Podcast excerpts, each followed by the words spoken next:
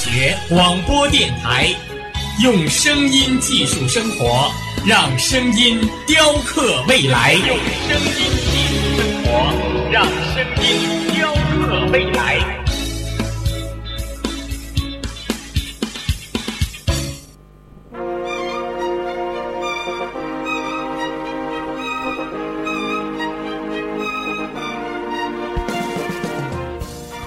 春华秋实，桃李不言。炫动之声，无限精彩。FM 七十六点二。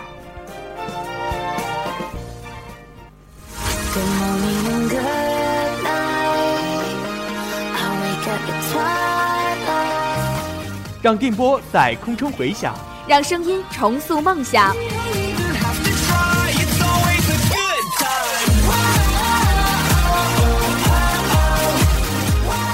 在青春的旅途上，用电波打破沉寂。在年少的岁月里，让声音尘封迷茫。我的快乐源泉，我的青春宣言。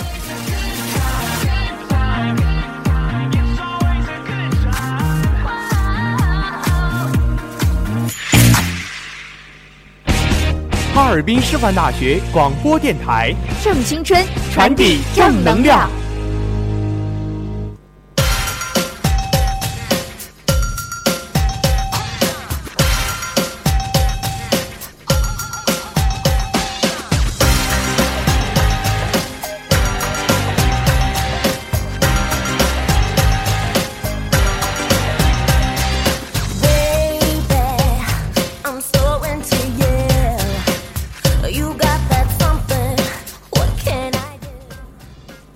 们是发现者，为您寻找社会大事小情；我们是传播者，为您讲述世界奇闻趣事，聚焦最热话题，探寻事件真谛。快乐广播，快乐生活。这里是调频七十六点二兆赫，哈尔滨师范大学广播台，每天中午为您带来的资讯零距离。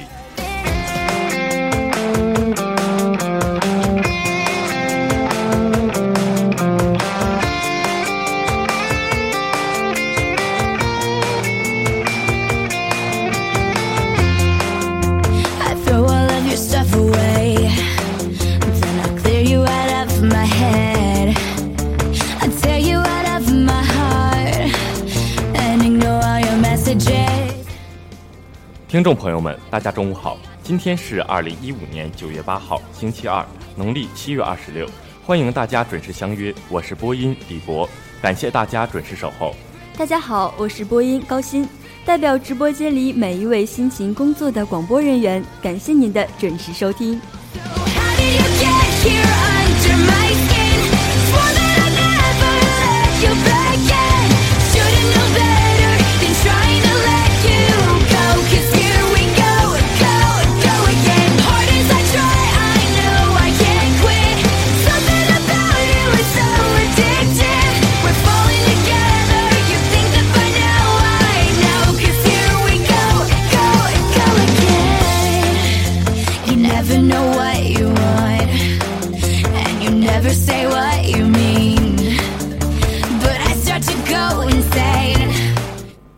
关注新闻，感悟生活，让我们一同了解今天的内容提要。商务部零二零是零售业发展趋势，正起草政策性文件。统计局修正二零一四年 GDP 增速至百分之七点三，下调零点一个百分点。白皮书：西藏优秀传统文化保护传承成就显著。白岩松新书《白说》将出版。说出一个更好的未来。最吸金婴儿研究称，鹰小公主经济效益三十亿英镑。二零一五全国游泳锦标赛开赛，孙杨亮相，叶诗文因伤缺席。中国女排时隔十一年再夺世界冠军，获里约奥运资格。《碟中谍五》成都点映，汤姆克鲁斯失约远程连线。真人秀《动物活过明星》，神犬小七形成产业链。预知详情，请锁定资讯零距离。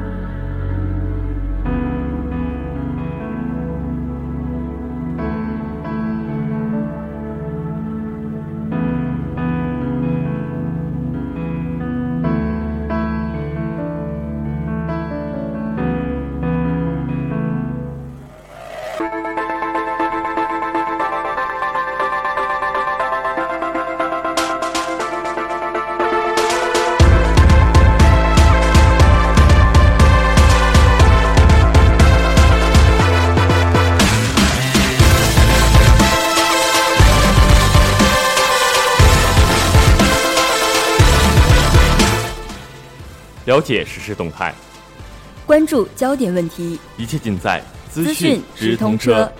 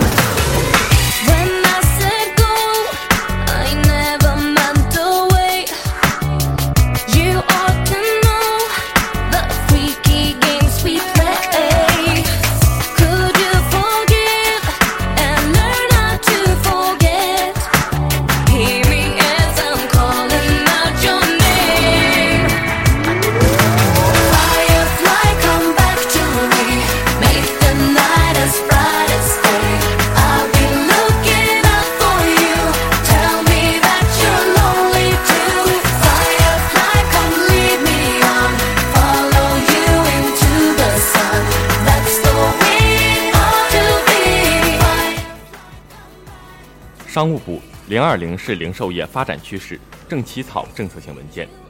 商务部七号召开例行新闻发布会，被问及京东联手永辉超市的线上线下融合方式，新闻发言人沈丹阳表示，零二零也就是线上线下融合，是零售业发展的必然趋势。商务部将一如既往支持线上线下融合，促进商贸流通创新发展。目前正在起草有关政策性文件。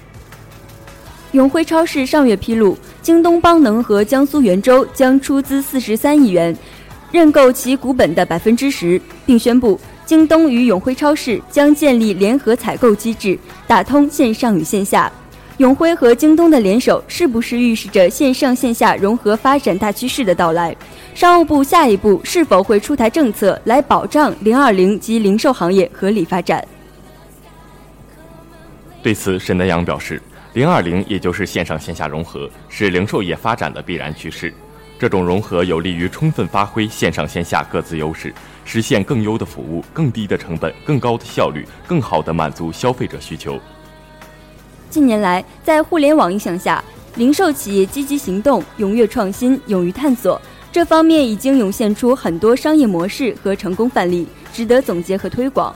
我们相信，在互联网的时代机遇下。我国零售业的发展仍然大有前途，而不是相反。同时，沈丹阳认为，一个“零二零”项目的成功不仅仅取决于它的模式是否先进、资本是否充足，更取决于它对所服务行业的市场需求是否有深刻的理解和清晰的判断，是否能提供高质量的产品和精准的服务，是否能够持续满足用户不断变化的需求，是否有明晰的盈利模式和商业构想。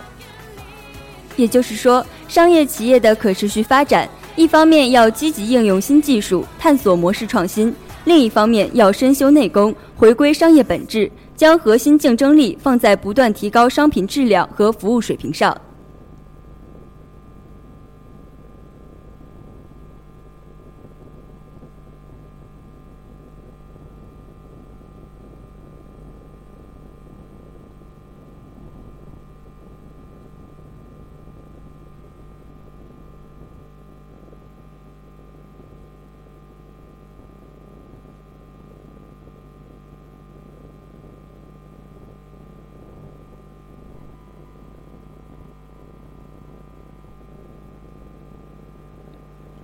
统计局修正二零一四年 GDP 增速至百分之七点三，下调零点一个百分点。国家统计局七号发布关于二零一四年国内生产总值初步核实的公告，数据显示，二零一四年 GDP 现价总量为六十三万六千一百三十九亿元，比初步核算数减少三百二十四亿元，按不变价格计算的增长速度为百分之七点三，比初步核算数降低零点一个百分点。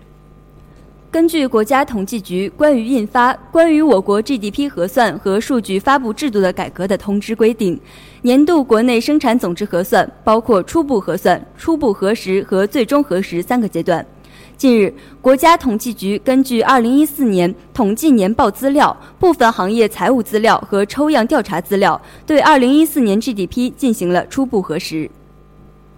经初步核实，二零一四年 GDP 现价总量为六十三万六千一百三十九亿元，比初步核算数减少三百二十四亿元，按不变价格计算的增长速度为百分之七点三，比初步核算数降低零点一个百分点。其中，第一产业增加值为五万八千三百三十六亿元，比初步核算数增加四亿元，增长速度为百分之四点一，与初步核算数持平。第二产业增加值为二十七万一千七百六十四亿元，比初步核算数增加三百七十二亿元，增长速度为百分之七点三，与初步核算数持平。第三产业增加值为三十万六千零三十八亿元，比初步核算数减少七百零一亿元。增速为百分之七点八，比初步核算数降低零点三个百分点。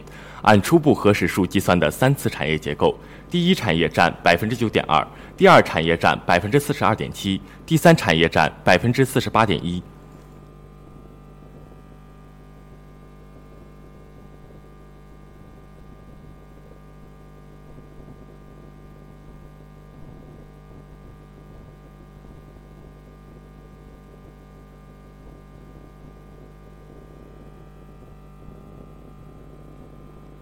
如西藏优秀传统文化保护传承成就显著。国务院新闻办公室六号发表的《民族区域自治制度在西藏的成功实践》白皮书指出，西藏自治区成立五十年来，在尊重、保护、传承和弘扬藏民族优秀传统文化方面取得了显著的成就。白皮书指出，藏语文的学习使用得到有效保护，西藏学校教育全面实行藏汉双语教育。目前，农牧区和部分城镇小学实行藏汉语文同步教学，主要课程用藏语授课；中学阶段开设藏语文课，其他课程用汉语文授课。在高校和中等专业学校的招生考试中，藏语文作为考试科目，成绩计入总分。西藏自治区已编译完成从小学到高中共十三门学科的八百二十一种课本。四百一十种教学参考书，五十六种教学大纲或课程标准和七十三种教学辅助用书。二零一四年，西藏人民出版社、西藏藏文古籍出版社出版各类图书五百四十七种，一千三百零二点五万册，其中藏文图书总数占比超过百分之八十，共有十四种藏文期刊、十一种藏文报纸出版发行。此外，藏语文在邮政、通讯。交通、金融等领域中也得到了广泛使用，有力地推动了全区经济社会的快速发展。同时，诸多濒临灭绝的民族民间文化得到了全面的抢救和有效的保护。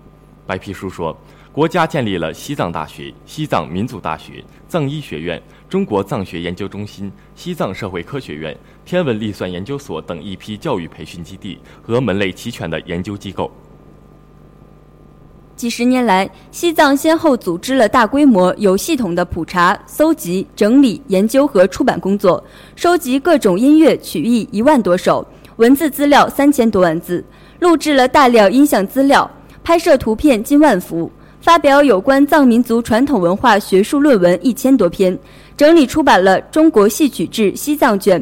中国民族民间舞蹈集成西藏卷等十大文艺集成志书和文艺研究专著三十多部，抢救整理出版藏文古籍二百六十一部。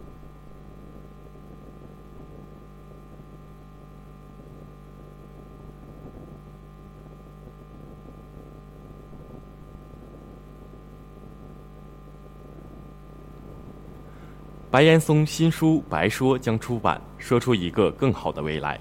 近日，央视著名主持人、资深新闻评论员白岩松将推出自己的新书《白说》，这是白岩松继《幸福了吗？痛并快乐着》之后的全新作品。这几年，央视主持人相继离职，白岩松还依然坚持在自己的岗位上用节目发声。对于说话这件事，白岩松新书《白说》封面上有段话：“我没开微博，也没用微信，只能确定这本书里所有的话都是我说的。”他表示，尽管说话不是件好玩的事儿，话多是件危险的事儿，然而沉默更加危险。他依然向往说出一个更好点的未来，就算说了白说，可是不说白不说。在新书《白说》后记中，白岩松对此书的总结是：“这是一本自传吗？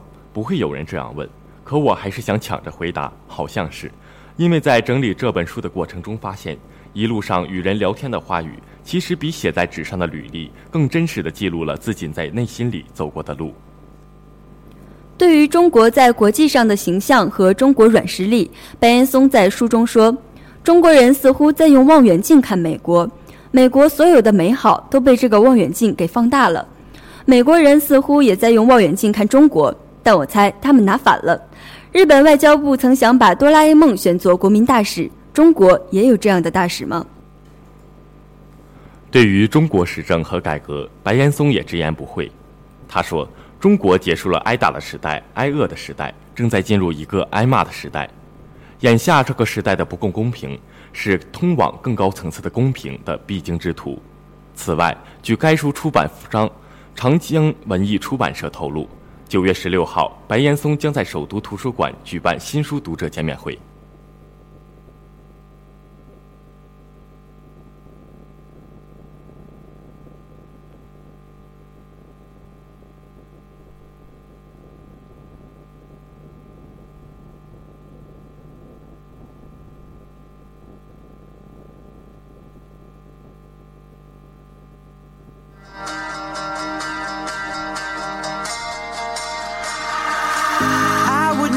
Try to tame you when you're lying hard.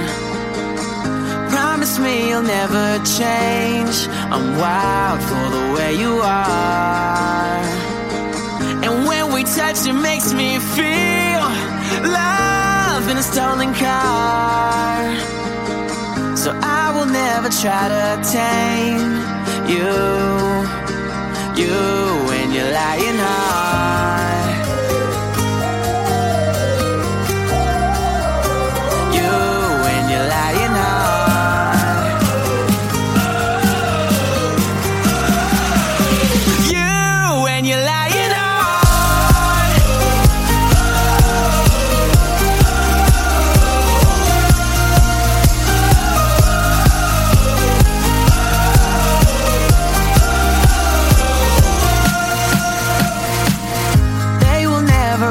understand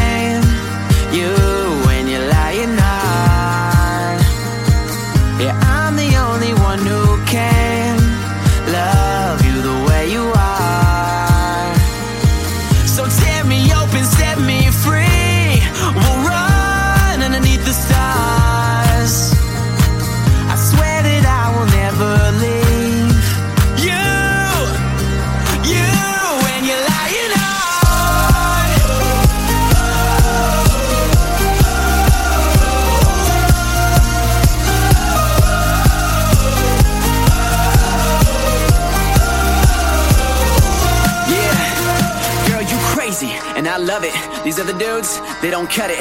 They can't handle the fact you walk your own path, but me, I can't get enough of it. Cause you wild, but me too. So what's good? Just come through. I can show you the night of your life, girl. We can turn the whole world into a zoo. yeah, so baby, let me hear you roar. Come pounce on me like never before. You the queen of the jungle, I could be the king. I'm right here, you ain't gotta worry about a thing. You never going hungry, I'll fight for you. Nothing will frighten you, cause every night for you, I could be your light when the skies get dark. I love you and your lying heart. Would never try to tame you when you're lying hard.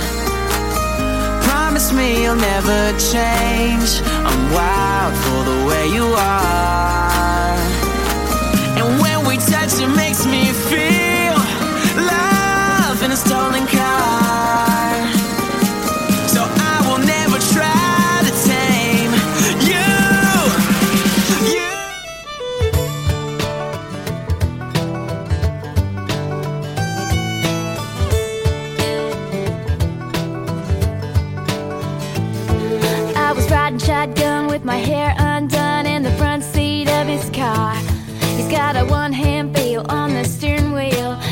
The other on oh my heart. I look around, turn the radio down. He says, Baby, is something wrong? I say nothing, I was just thinking how we don't have a song. And he says, Our song is a slam and scream door, sneaking alley, tapping on your window when we're on the phone and you talk real slow. Cause it's late and your mama don't know. Our song is the way kiss her and I should have.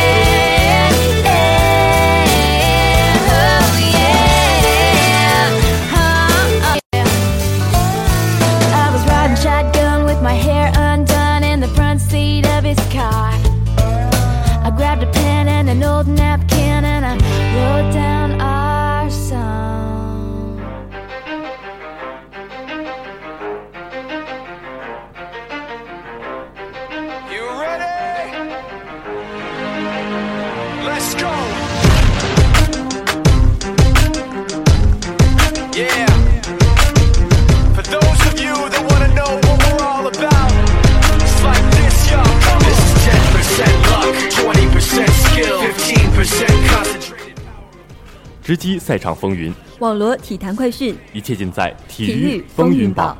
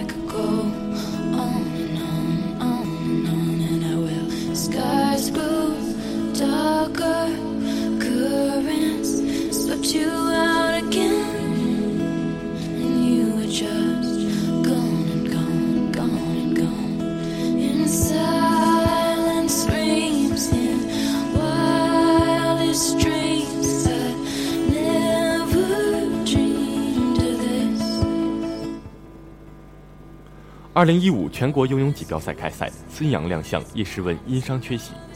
六号，二零一五全国游泳锦标赛在安徽黄山游泳馆开赛，孙杨、宁泽涛、傅园辉、毛芬莲等名将悉数参赛。叶诗文因身体原因缺席此次比赛，宁泽涛仅报名参加男子五十米蝶泳比赛，自己擅长的一百米、五十米自由泳都不再参加。在当日上午进行的女子100米自由泳预赛中，傅园慧发挥稳健，凭借个人实力以小组第一的成绩进入当晚决赛。在八月上旬落幕的喀山国际泳联世锦赛上，这位活泼可爱的女孩一人摘取两枚金牌。毛飞莲在男子100米蛙泳预赛中以小组第三的成绩进入决赛。根据比赛日程，孙杨将在当晚的一千五百米自由泳决赛中亮相。当日上午还进行了女子200米仰泳、男子200米个人混合泳、女子50米蛙泳、女子200米蝶泳等七项预赛和男子100、5000米自由泳慢组决赛。2015年全国游泳锦标赛于6号至10号在黄山市游泳馆举行。记者获悉，孙杨将在男子200米自由泳、400米自由泳、1500米自由泳三个项目中亮相。宁泽涛仅报名参加男子50米蝶泳比赛。女将方面，傅园慧报名参加女子100米自由泳、200米自由泳、400米自由泳和50米仰泳四个项目的比赛。青奥会冠军沈铎则报名参加六个项目，分别为女子50米自由泳、100米自由泳。二百米自由泳、四百米自由泳、八百米自由泳、五十米蝶泳，史静林报名参加女子五十米蛙泳、一百米蛙泳和二百米个人混合泳三项比赛。据赛事组委会技术官员介绍，本届全国游泳锦标赛共有来自全国各地二十七支代表队、四百七十三名运动员参赛，这也将是继今年喀山游泳锦标赛及二零一六年里约奥运会前国内最高水平的游泳赛事。参赛代表队大多希望借此次大赛锻炼和发现新人，努力发现备战2016年里约奥运会的选手。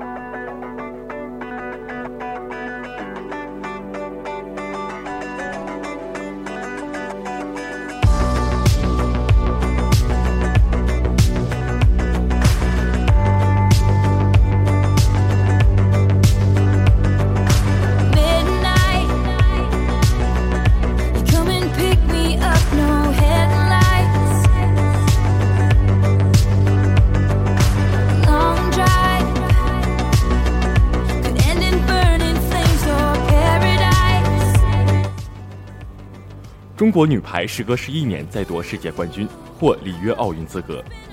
北京时间六号晚，二零一五女排世界杯的收官战在日本名古屋打响，最终中国女排三比一击败东道主日本队，第四次将世界杯冠军的奖杯收入囊中，同时也获得了出战明年里约奥运会的资格。在上一场与俄罗斯队的生死之战中，中国女排打出了本届大赛中的最佳表现。三比一力克对手的同时，也把命运牢牢攥在了自己手里。只要在最后一场比赛中击败日本队，中国女排不仅能够直接获得明年里约奥运会的入场券，还将时隔十一年重获世界冠军头衔。本赛季中日女排共交手四次，中国队全部获胜，且仅丢一局。今晚，朱婷与张常宁仍旧搭档首发主攻，副攻为杨军晶、闫妮接应曾春蕾，二传沈静思。自由人李毅，日本队首发主攻木村沙织、古贺沙，副攻岛村春世、大冢里布，接应长冈望优，二传宫下遥，自由人佐藤玲。首局伊始，曾春蕾一传失误，日本队获得第一分。不过此后中国女排迅速掌握场上主动，朱婷四号位扣斜线打中后，中国女排以四比二领先。此后沈静思发球失误，中国队拦网出界，日本队扳平比分。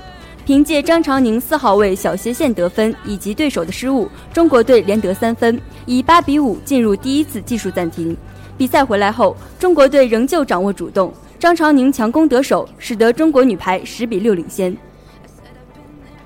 日本队对中国两位主攻的强大攻势显得非常不适应，比分逐渐拉开。第二次技术暂停时，中国队以十六比十领先，张常宁、曾春蕾的进攻先后被拦死。日本队一度将比分追到十五比十八，不过此后中国队全面开花，杨军京、张常宁先后得分。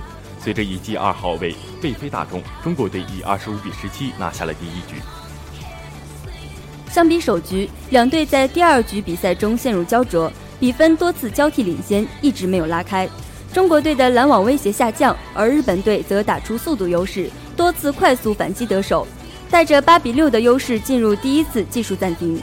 张常宁四号位强攻得手后又发球直接得分，杨俊京二号位被快斜线打中，暂停回来，中国队连续得分，并以十比九完成反超。此后，两队你来我往，中国队始终保持着微弱的领先优势。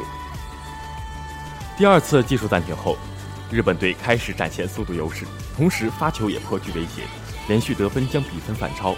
最终，日本队以二十五比二十二拿下此局。在一比一的情况下，第三局显得尤为重要。在郎指的提点下，中国队打出了小高潮，以二十比十七领先。后在连续失分，日本队趁机将比分扳平的关键时刻，强点朱婷连续得分，中国队稳住局势，以二十五比二十一拿下关键的第三局，大比分二比一领先。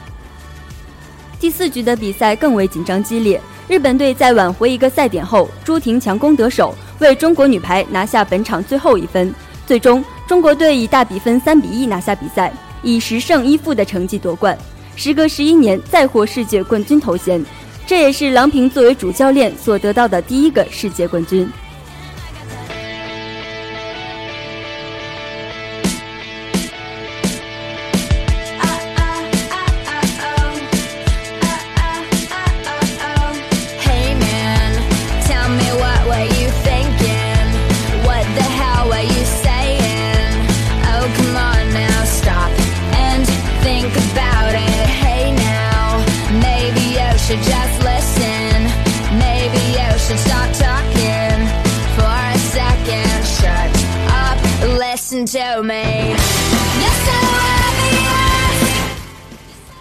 引领时尚潮流，掌握众心动向，一切尽在娱乐风向标。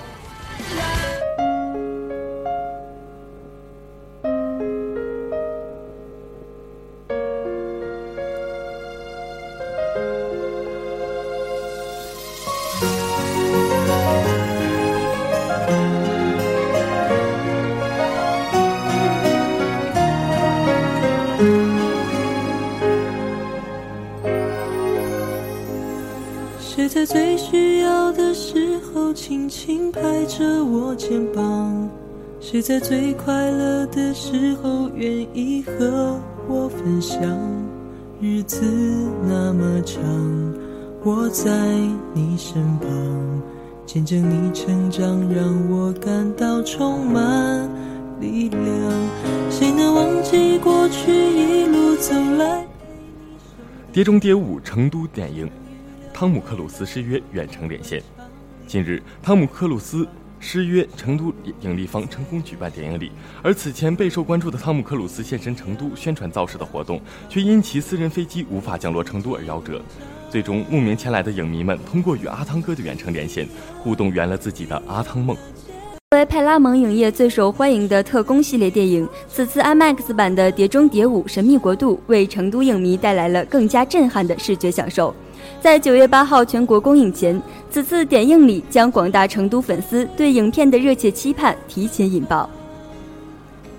虽然原定前往成都的主创团队因为乘坐的飞机无法降落成都而未能现身点映现场，但在主办方与成都当地影院的密切沟通和紧张的技术测试后，汤姆克鲁斯成功通过视频电话与成都媒体及影迷朋友们亲切互动，并现场回答了粉丝的问题。而阿汤哥在这二十年《碟中谍》系列电影中的表演，扒在飞速前行的火车外壁与直升机搏斗，悬空爬上世界第一高的迪拜塔，连度假都要徒手攀爬科罗拉多大峡谷的悬崖峭壁，上山下海、飙车打斗，没一个落下，真正做到了完成一系列不可能的任务，是粉丝们眼中的超级英雄。虽然此次没能亲眼一睹英雄风采，但不少成都影迷们都表示，能连线看到阿汤哥已经心满意足了。成都的一个影迷表示：“说实话，没能看到阿汤哥，心里还是很遗憾。但是看到那么精彩的电影，我也无憾了。”未来茫茫漫长，你在何方？笑容在脸上，和你一样大声唱，为自己鼓掌。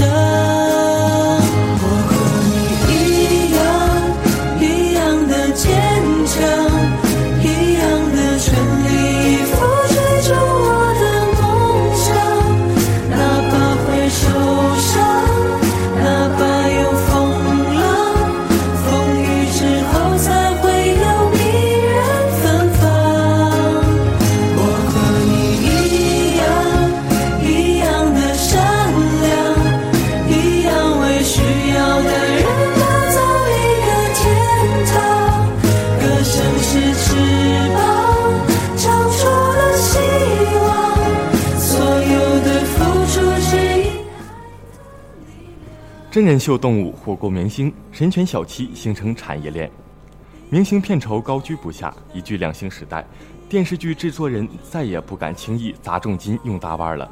没想到两部把镜头视角转向动物的电视剧带来了意外的惊喜。刚刚在湖南卫视收官的《神犬小七》自开播来，始终保持着百分之三的收视率，领跑暑期黄金档。不仅如此，以剧中狗主角小七的形象开发的一系列 IP 衍生品，也形成了全产业链格局。另一部正在北京卫视热播的抗战剧《左手劈刀》，以马上骑兵为主角，剧中二百多匹马参与的五百多场马戏吸引了观众，收视率也在直线走高。动物们毫不做作的真实反应直击人心，成为荧屏重磅催泪弹，给观众和电视剧主创们都带来了惊喜。今年夏天，一只名叫小七的神犬成为家喻户晓的大明星。电视剧《神犬小七》站在动物的角度，用镜头捕捉记录动物们的喜怒哀乐，围绕着神犬小七发生的故事笑中带泪。以宠物医院为背景发生的一系列或生离死别、或温暖治愈的故事，向观众展现了一个神奇的萌宠世界。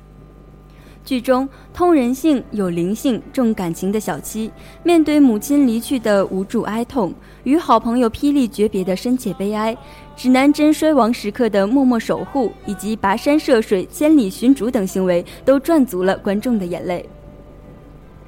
孩子和动物是业内公认最难拍的，制片人何静却把动物题材定为团队合作的核心方向。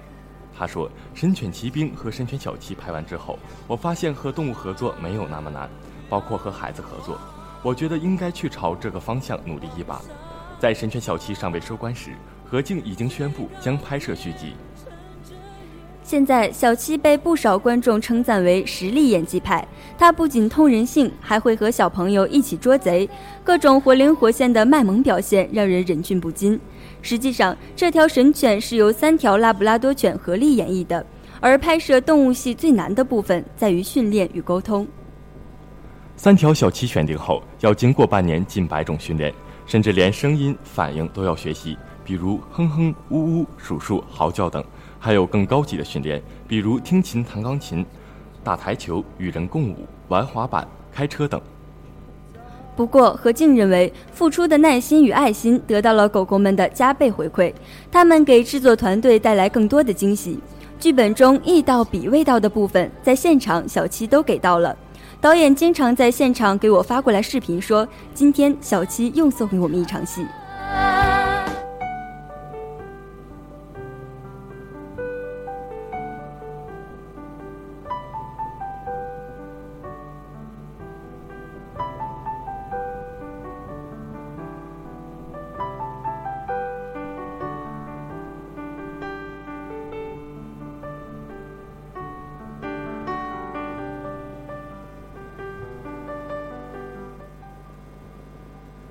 最新鲜的全球资讯，最及时的动态报道。正午时光，资讯零距离，陪您一同度过。正午时光，让资讯与您零距离。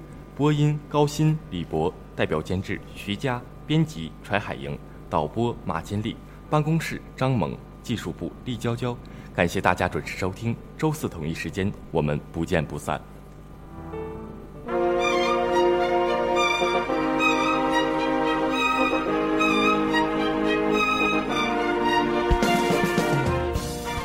春华秋实，桃李不言。炫动之声，无限精彩。FM 七十六点二。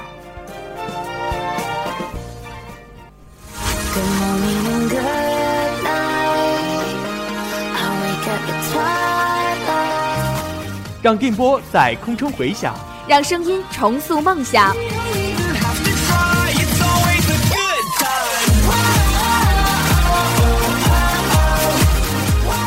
在青春的旅途上，用电波打破沉寂。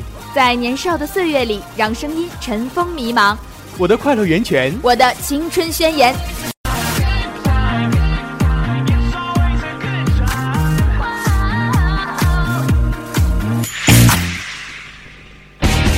哈尔滨师范大学广播电台，正青春，传递正能量。